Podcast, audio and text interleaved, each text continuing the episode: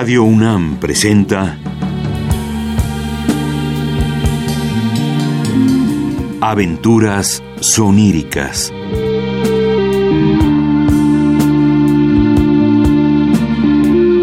Un programa a cargo de Eduardo Ruiz Aviñón.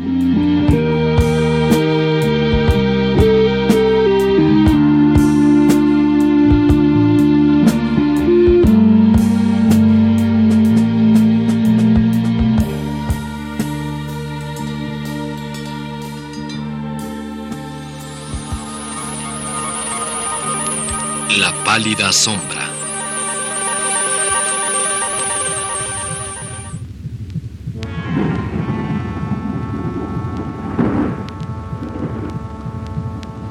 Yo soy la negra sombra del caos, cuya faz pálida sombra confusamente al cielo. Yo la oscura prisión. Yo el triste velo que el nada informe encubre y con sus alas su materia cubre. Yo la horrible tiniebla que al abismo circunda con su niebla de la luz enemiga. Moisés así en el Génesis lo diga. Todo es horror, todo es asombro.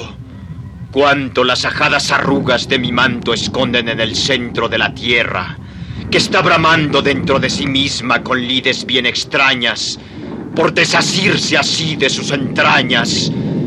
Bien debajo de mí el rumor se escucha. Oh, pásmense los cielos a esta lucha.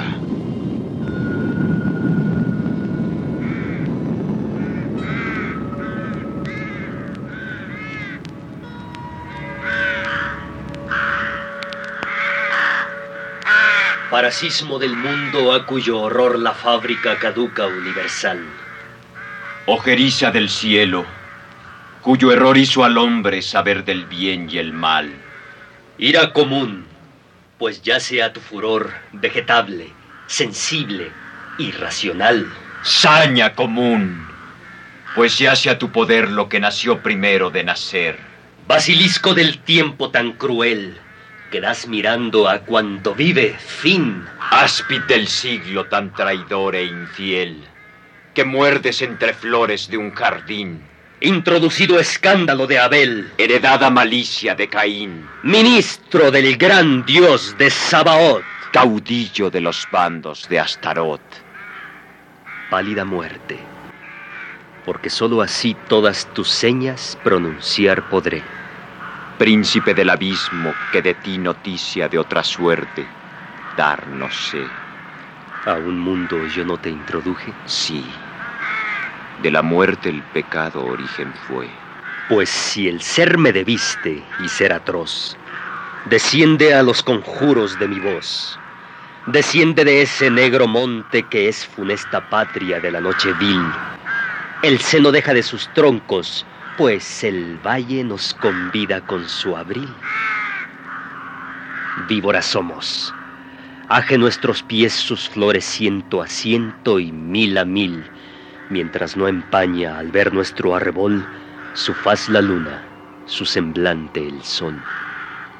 Ya de aquel tronco que mi cuna fue, de quien naciendo rama soy raíz, rasqué el tronco y rasgándole dejé yerta su pompa, mustio su matiz. Ahora dime, ¿qué me quieres? Que en mi pena mayor, más infeliz, me ayudes a vengar una pasión. ¿Son envidias del hombre? Celos son.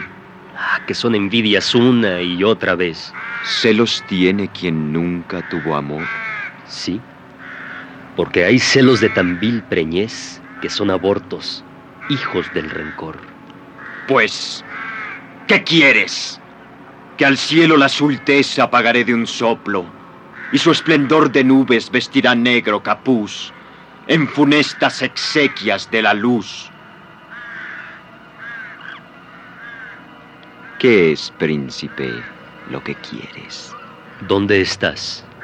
En este tronco mi horror se alberga, porque este primero sepulcro mío es albergue de la muerte.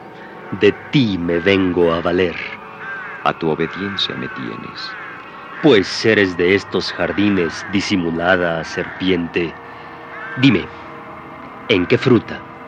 ¿En qué flor? ¿En qué planta o en qué fuente podré poner un hechizo con que mi magia pretende atraer una hermosura a mi voluntad rebelde? Yo te lo diré, pues ya los tiempos todos ofrecen juntos, porque aquí son todos primavera solamente, que invierno, otoño y estío, aunque sus frutos ofrecen, como ella sola es la dama, la dejan lucir corteses, pues vienen, digo otra vez, juntos, ufanos y alegres, a servir la vianda con sus dones excelentes. Con ellos introducido veamos el más conveniente para poner el veneno. Pues a lo que traen, atiende. ¿Quién es aqueste? El invierno. ¿Y qué lleva? En una salva la sirve la copa. Fragua en ella el hechizo eterno, que ha de poblar el Averno, reino nuestro. No podré mezclarla en agua. ¿Por qué? Antes agua clara y pura, quitar las fuerzas procura al veneno que yo dé. No te entiendo. Es un abismo que yo tampoco lo entiendo. Porque ha de ser estupendo sacramento del bautismo que ha de asombrarme a mí mismo. Ya viene la primavera, cuya estación lisonjera toda es regalo y amores. ¿Y qué lleva? Hermosas flores. Ya tu venganza. ¿Qué espera? En flores disimulado el áspide está. Es así. Pero a las flores aquí he temido y respetado, porque cualquiera es traslado de una flor cuya belleza pasma a la naturaleza, flor sin mancilla, y en fin, respeto en rosa y jazmín, virginidad y pureza. Pues ya ha llegado el estío. ¿Y qué lleva? Espigas lleva. A envenenarse las prueba. El tocarlas desconfío yo con el veneno mío. ¿Es posible que eso digas?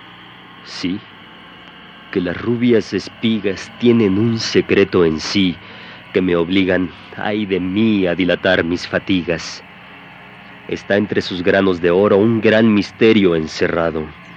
No puedo yo dar bocado en ellas, que aunque lo ignoro, sé que es un rico tesoro de alguna mina escondida, que está en ellas prevenida, y que yo he de dar, advierte, el bocado de la muerte, no el bocado de la vida.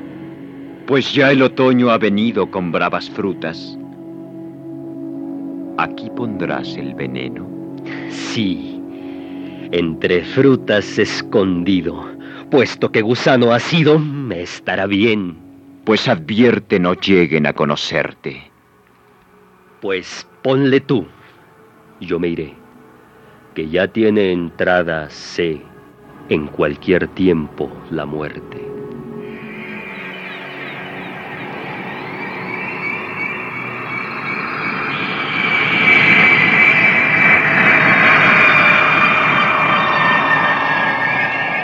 Maldito sea el suelo por tu causa. Con fatiga te alimentarás de él todos los días de tu vida.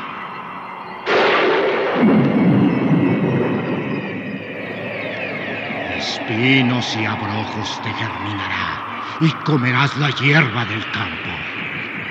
Con el sudor de tu frente conseguirás el pan hasta que regreses al suelo, pues de él fuiste tomado, ya que eres polvo, y en polvo te has de convertir.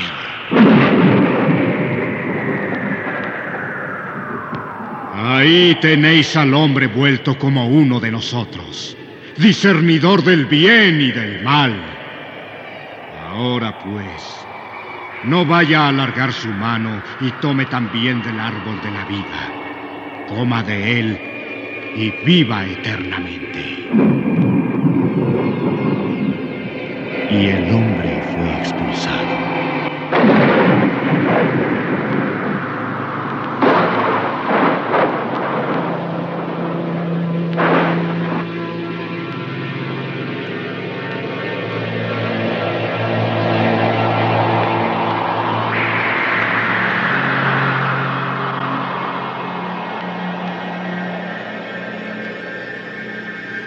Mortal espíritu. ¿Quién eres? Señor de espíritus. Y siéndolo, puedes dejarlos y caminar sobre el polvo. Sé lo que piensa el polvo y lo compadezco. Y sé lo que piensas tú. ¿Cómo? ¿Sabes lo que pienso? Es tu pensamiento lo que vale. Tu parte inmortal que habla dentro de ti. ¿Qué parte inmortal? Esto no ha sido revelado.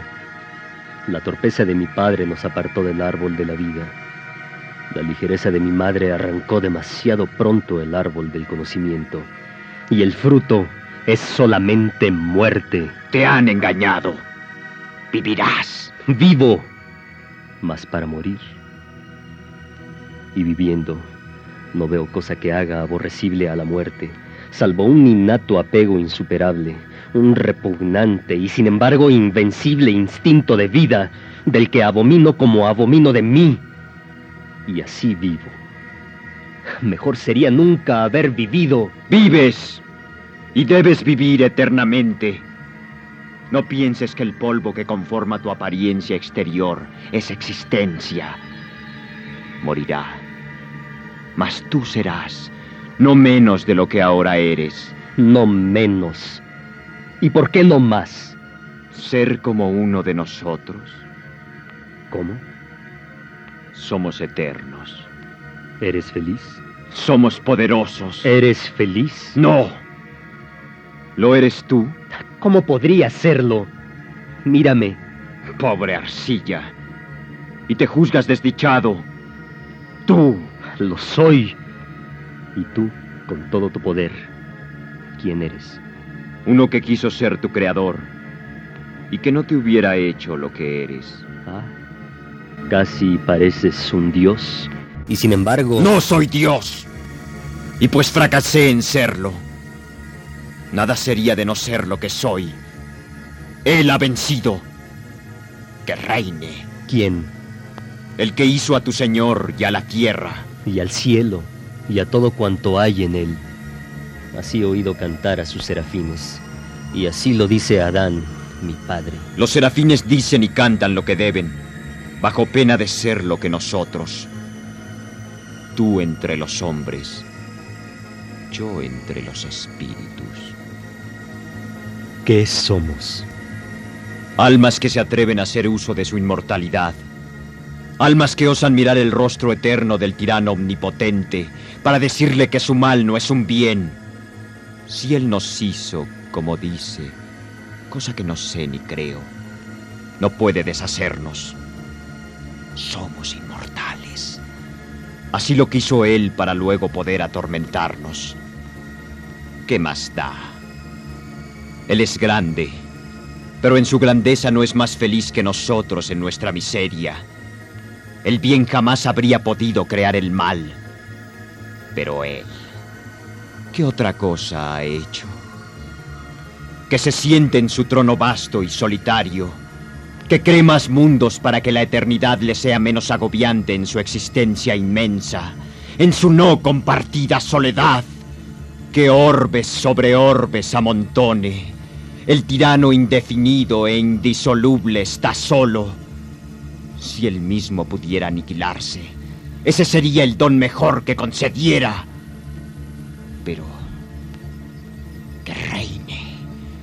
Que él mismo multiplique la miseria. Los hombres y los espíritus al menos simpatizamos y padeciendo juntos hacemos llevaderas nuestras muchas penas. Pero él Tan infausta es su altura y tan inquieta su perversidad, que debe crear y recrear. Está bien. Tal vez un día se haga un hijo, como el padre que te dio.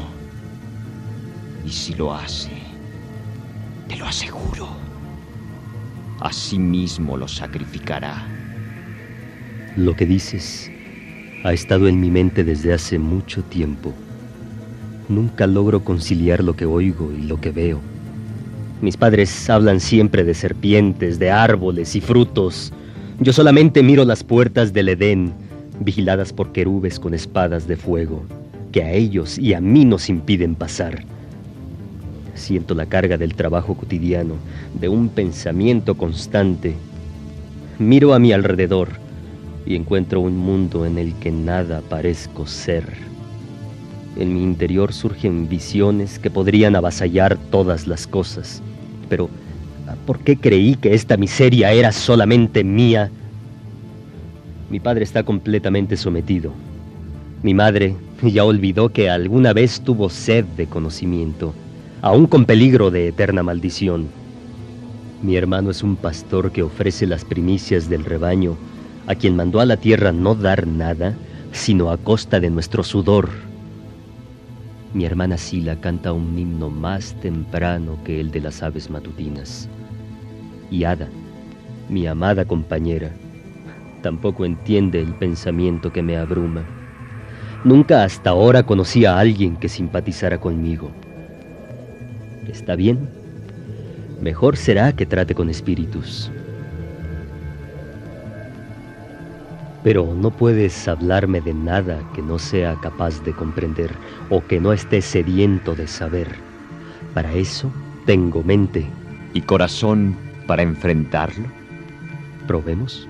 ¿Osas contemplar a la muerte? Nadie la ha visto aún. Debe estar agazapada. Mi padre dice que la muerte es algo espantoso, y mi madre llora cuando la nombran. Y Abel alza sus ojos al cielo y Sila fija los suyos en la tierra y murmura una plegaria. Y Ada me mira sin hablar. ¿Y tú?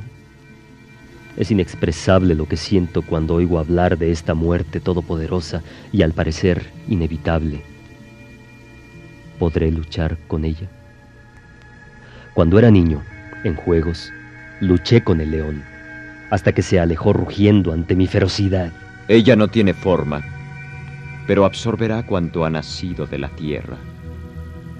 Qué extraño. Yo pensé que la muerte era un ser. ¿Quién sino un ser podría causar tales males a los seres? Pregúntaselo al destructor. ¿A quién?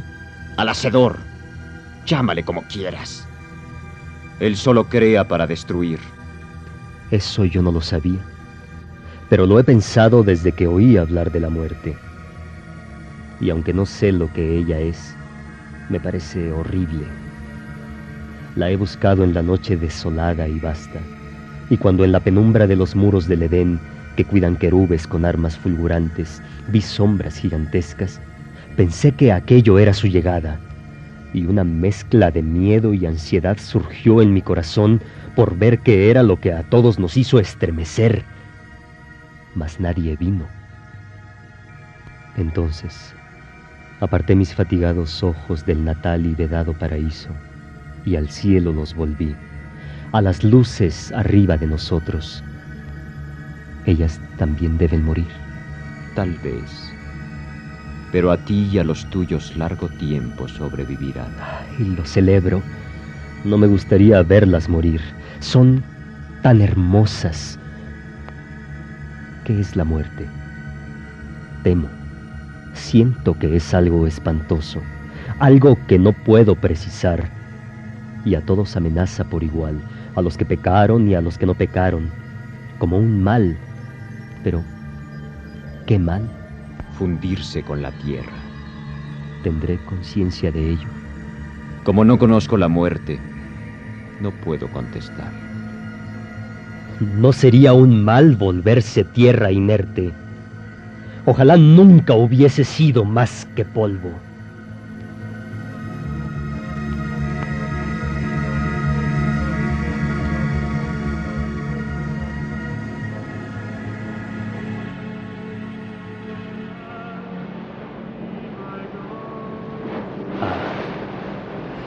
Que esta sólida, excesivamente sólida carne pudiera derretirse, disolverse deshacerse en el rocío, o que no hubiese fijado el Eterno su ley contra el suicidio. Oh Dios, Dios, qué fastidiosas, rancias, vanas e inútiles me parecen las prácticas todas de este mundo. Qué asco me da. ¡Ah, qué asco! ¡Qué asco! Jardín agreste que crece para dar semilla. Solo lo poseen cosas podridas y de naturaleza torpe. ¿Por qué ha de ser así?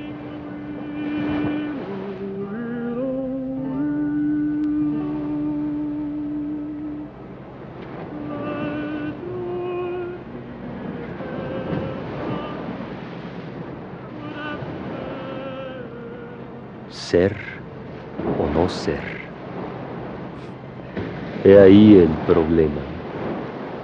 ¿Qué es más noble para el espíritu? ¿Sufrir los golpes y dardos de la insolente fortuna o tomar las armas contra un ejército de calamidades y haciéndoles frente acabar con ellas? Morir. Dormir. Nada más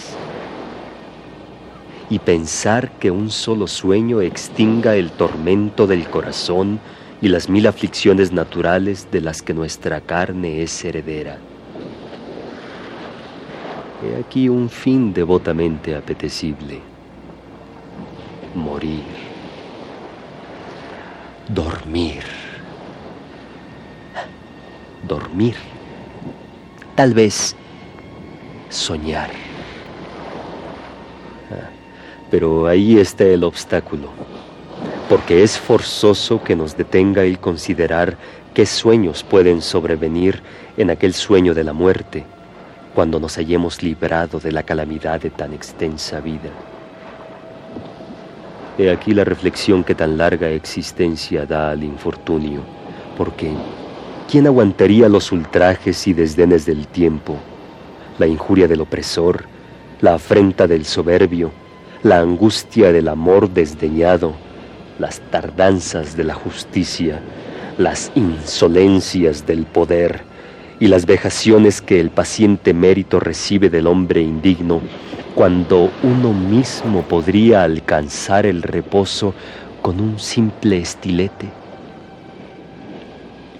¿Quién querría llevar tan dura carga y padecer una vida de dolores y trabajos si no fuera por el temor de un algo después de la muerte, esa ignorada región cuyos confines no vuelve a traspasar viajero alguno, temor que confunde nuestra voluntad y nos impulsa a soportar aquellos males que nos afligen antes que lanzarnos hacia otros que desconocemos. Así, la conciencia hace de todos nosotros unos cobardes. Y así, los primitivos matices de la resolución desmayan bajo los pálidos toques del pensamiento y las empresas de mayores alientos e importancia. Por tal razón, tuercen su curso y no llegan a su consumación. Estalla el cuervo de Agorar, Duncan, tu fatal entrada bajo mis torres. Acorred vosotros, genios de los designios criminales, venid y despojadme de mi sexo.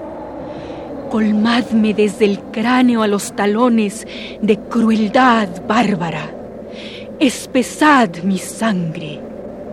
Cerradle a la piedad todas las puertas para que no haya compunción humana que haga flaquear mis horribles designios o se interponga entre ellos y su fin. Venid, la leche de mis pechos de hembra convertir en hiel, genios del crimen, de doquiera que en formas invisibles al mal de la natura propiciéis. Ven densa noche, envuélvete en el palio de los humos más negros del infierno que no vea mi puñal la herida que hace. Ni atisbando a través de las tinieblas pueda el cielo gritarme, basta ya. Macbeth, Gran Glamis, noble Codor, y más que ambos por el profético serás tus letras me han transportado fuera de las horas del presente ignorante y ya anticipo el porvenir en el momento actual. Mi prenda amada, el rey viene esta noche. ¿Y cuándo va a partir?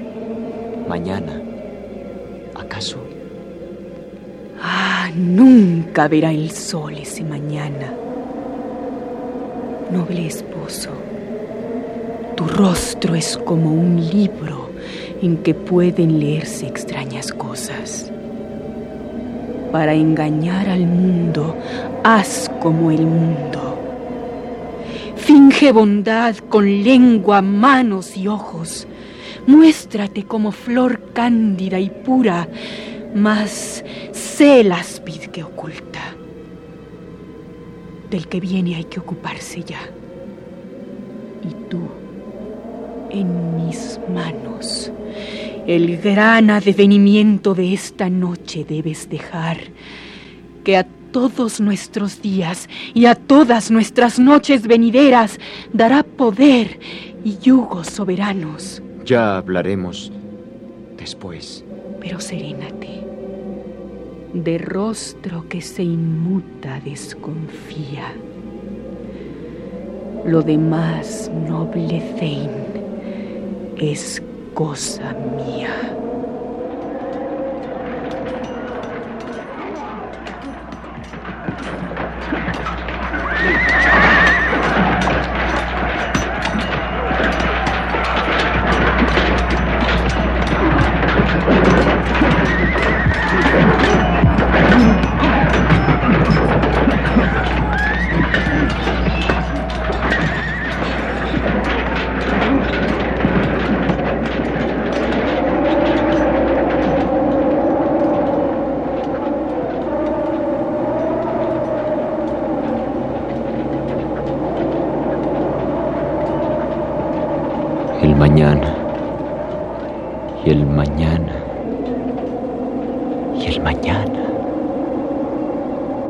Deslizan en pequeños pasos, de día en día, hasta la última sílaba del tiempo prescrito.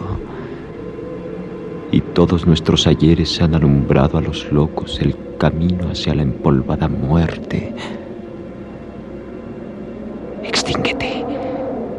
Extínguete, fugaz antorcha. La vida no es más que una sombra que pasa, un mal cómico que se pavonea y agita en la escena, y luego no se le oye más. Un cuento narrado por un idiota con gran algarabía y que nada significa.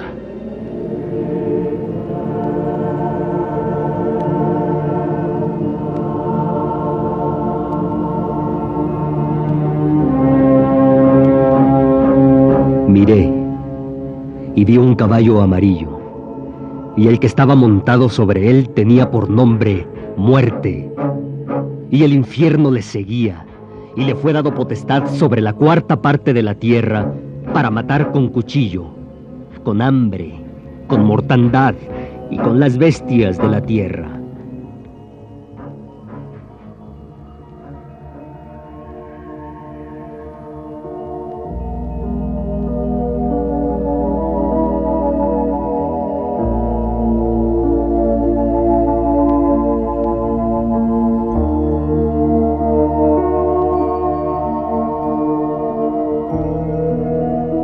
Rama, el expuesto cadáver se pudría, como un horrible fruto colgante junto al tallo, rindiendo testimonio de inverosímil fallo y con ritmo de péndola oscilando en la vía.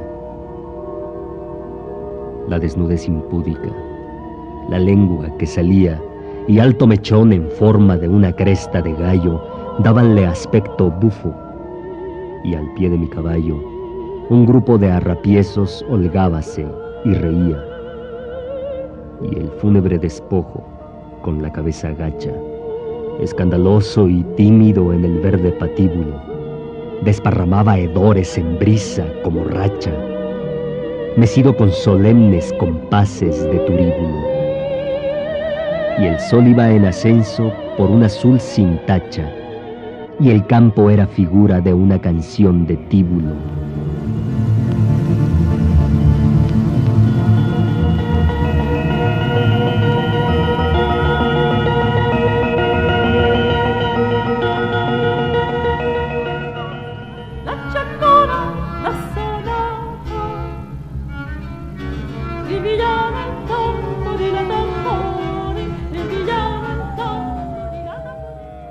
Estaba la muerte de amores, la muerte de frío, la muerte de hambre, la muerte de miedo y la muerte de risa, todas con diferentes insignias. La muerte de amores estaba, como siempre, con muy poquito seso. Tenía, por estar acompañada, porque no se le corrompiesen con la antigüedad, a Píramo y Tisbe, embalsamados, y a Leandro y a Ero y a Macías en cocina, y algunos portugueses derretidos. Mucha gente vi que estaba ya para acabar debajo de su guadaña y a puros milagros del interés resucitaban. En la muerte de frío vi a todos los obispos y prelados y a los más eclesiásticos que como no tienen mujer, ni hijos, ni sobrinos que los quieran, sino sus haciendas, estando malos cada uno carga en lo que puede y mueren de frío. La muerte de miedo estaba la más rica y pomposa y con acompañamiento más magnífico, porque estaba toda cercada de gran número de tiranos y poderosos, por quien se dijo, Fugitim pios nomine persecuente.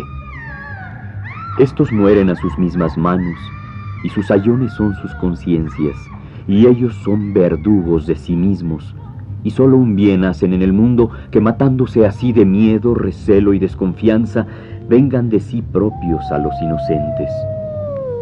Estaban con ellos los avarientos, cerrando cofres, arcones y ventanas, enlodando resquicios, hechos sepulturas de sus talegos y pendientes de cualquier ruido del viento, los ojos hambrientos de sueño, las bocas quejosas de las manos, las almas trocadas en plata y oro.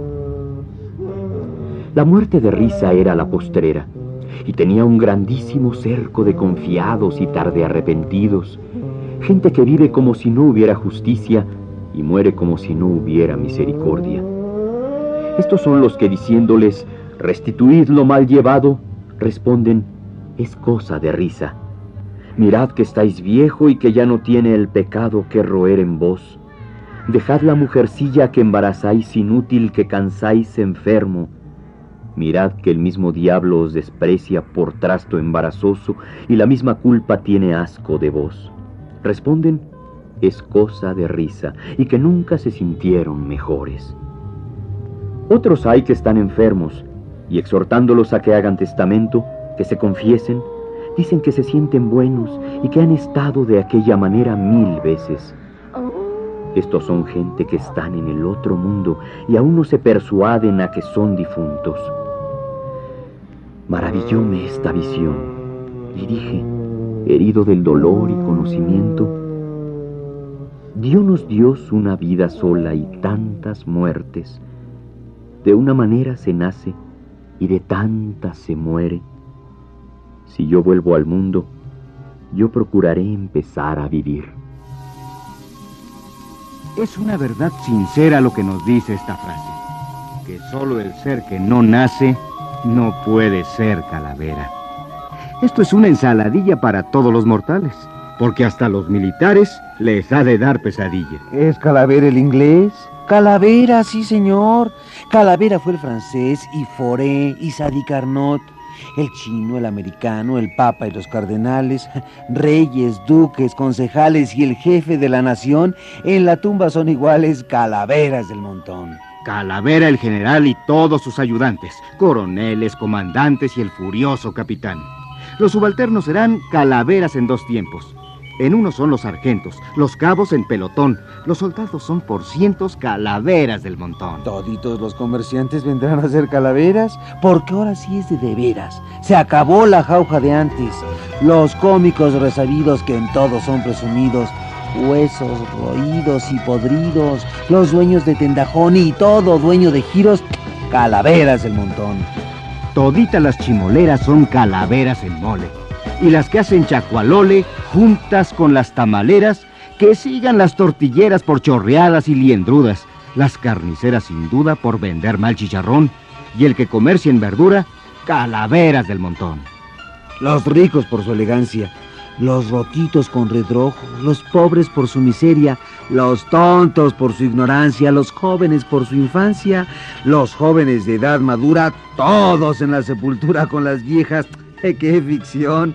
Serán, como dice el cura, calaveras del montón. Calaveras elegantes. Son todos los magistrados, los médicos o abogados y también los estudiantes.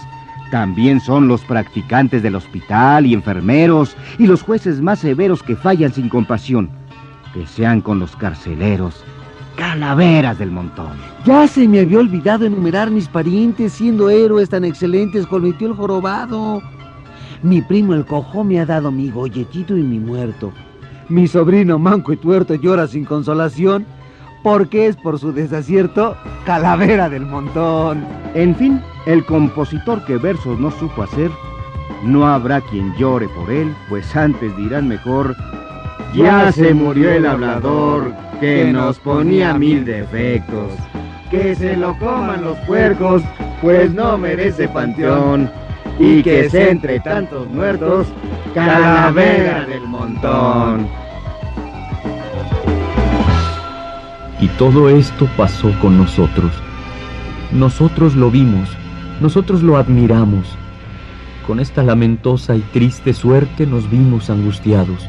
En los caminos yacen dardos rotos, los cabellos están esparcidos, destechadas están las casas, enrojecidos tienen sus muros. Gusanos pululan por calles y plazas, y en las paredes están salpicados los sesos. Rojas están las aguas, están como teñidas, y cuando las bebimos es como si bebiéramos agua de salitre. Golpeábamos en tanto los muros de adobe y era nuestra herencia una red de agujeros. Con los escudos fue su resguardo, pero ni con escudos puede ser sostenida su soledad. Hemos comido palos de colorín, hemos masticado grama salitrosa, piedras de adobe, lagartijas, ratones, tierra en polvo, gusanos. Comimos la carne apenas, sobre el fuego estaba puesta. Cuando estaba cocida la carne, de allí la arrebataban.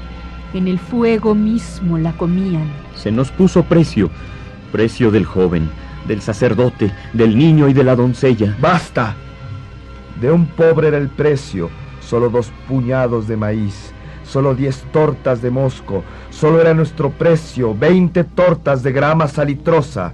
Oro, jades, mantas ricas, plumajes de quetzal, todo eso que es precioso en nada fue estimado.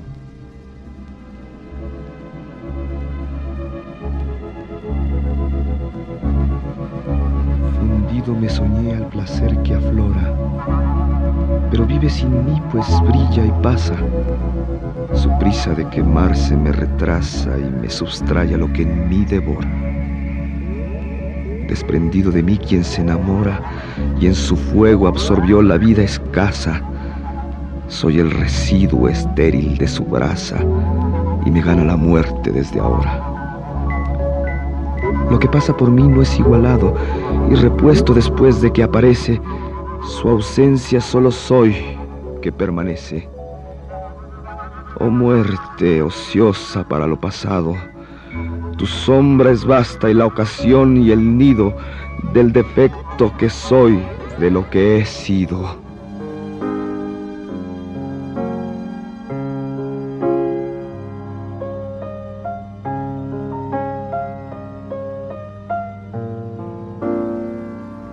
¿Qué prueba de la existencia habrá mayor que la suerte de estar viviendo sin verte y muriendo en tu presencia? Esta lúcida conciencia de amar a lo nunca visto y de esperar lo imprevisto, este caer sin llegar es la angustia de pensar que puesto que muero existo. Si en todas partes estás, en el agua y en la tierra, en el aire que me encierra y en el incendio voraz, y si a todas partes vas conmigo en el pensamiento, en el soplo de mi aliento y en mi sangre confundida. No serás muerte en mi vida, agua, fuego, polvo y viento. Si tienes manos que sean de un tacto sutil y blando, apenas sensible cuando anestesiado me crean, y que tus ojos me vean sin mirarme, de tal suerte que nada me desconcierte, ni tu vista ni tu roce, para no sentir un goce ni un dolor contigo, muerte. Por caminos ignorados, por hendiduras secretas, por las misteriosas vetas de troncos recién cortados, te ven mis ojos cerrados entrar en mi alcoba oscura y convertir mi envoltura opaca, febril, cambiante, en materia de diamante luminosa, eterna y pura. No duermo para que al verte llegar lenta y apagada, para que al oír pausada tu voz que silencios vierte, para que al tocar la nada que envuelve tu cuerpo yerto, para que tu olor desierto pueda, sin sombra de sueño, saber que de ti me adueño, sentir que muero despierto. La aguja del instantero recorrerá su cuadrante. Todo cabrá en un instante del espacio verdadero que ancho, profundo y señero será elástico a tu paso, de modo que el tiempo cierto prolongará nuestro abrazo y será posible acaso vivir después de haber muerto. En el roce, en el contacto, en la inefable delicia de la suprema caricia que desemboca en el acto, hay un misterioso pacto del espasmo delirante en que un cielo alucinante y un infierno de agonía se funden cuando eres mía y soy tuyo en un instante.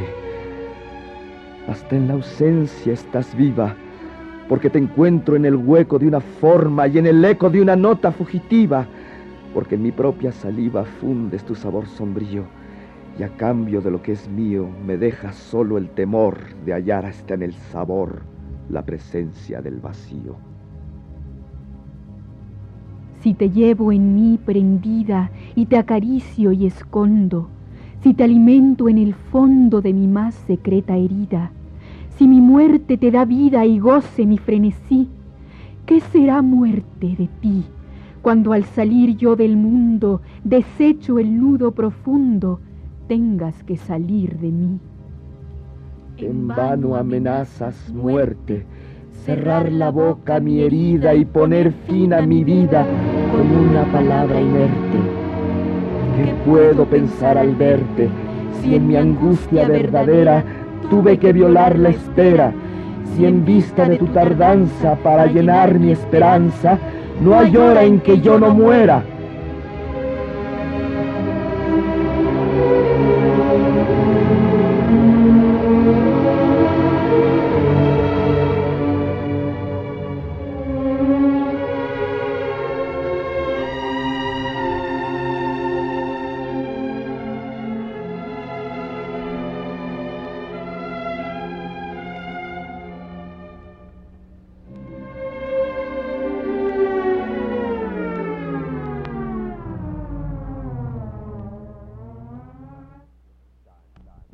Tan, tan.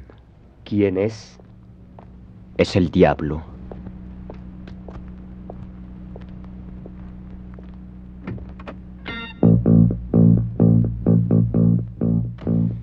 Es una espesa fatiga, una ansia de trasponer estas lindes enemigas, este morir incesante, tenaz, esta muerte viva Oh Dios que te está matando en tus hechuras estrictas, en las rosas y en las piedras, en las estrellas ariscas y en la carne que se gasta como una hoguera encendida, por el canto, por el sueño, por el color de la vista. Tan, tan. ¿Quién es? Es el diablo. Hay una ciega alegría un hambre de consumir el aire que se respira, la boca, el ojo, la mano. estas pungentes cosquillas de disfrutarnos enteros en solo un golpe de risa. Ay, esta muerte insultante, procaz, que nos asesina a distancia, desde el gusto que tomamos en morirla, por una taza de té, por una apenas caricia. Tan, tan, ¿quién es? Es el diablo. Es una muerte de hormigas incansables que pululan, oh Dios, sobre tus astillas, que acaso te han muerto allá, siglos de edades arriba, sin advertirle nosotros, migajas, borra, cenizas de ti, que sigues presente como una estrella mentida por su sola luz, por una luz sin estrella, vacía, que llega al mundo escondiendo su catástrofe infinita. Desde mis ojos insomnes mi muerte me está acechando. Me acecha, sí. Me enamora con su ojo lánguido. Anda, putilla del rubor helado. Anda, vámonos al diablo.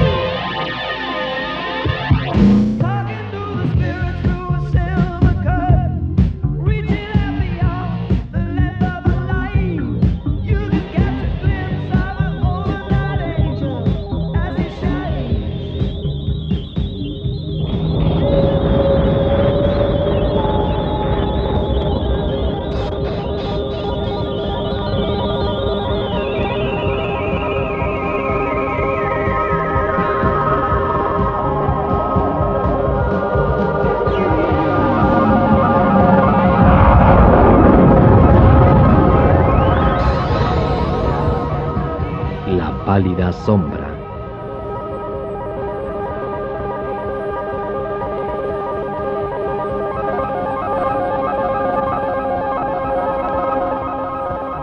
Actuaron por orden de aparición Alejandro Camacho, José Ángel García, Ricardo Lezama, Angélica Aragón, Juan Stack, Alfredo Sevilla y César Arias.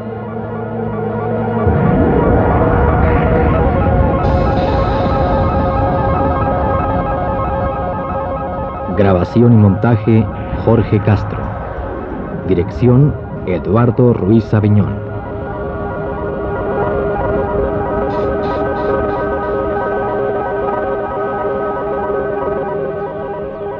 Producción Radio UNAM.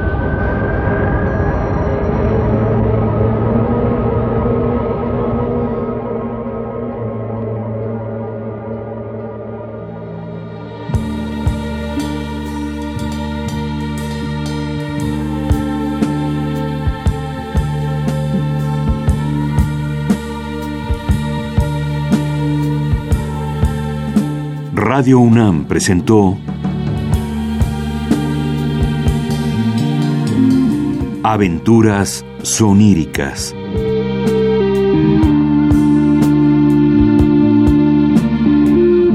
Un programa a cargo de Eduardo Ruiz Aviñón.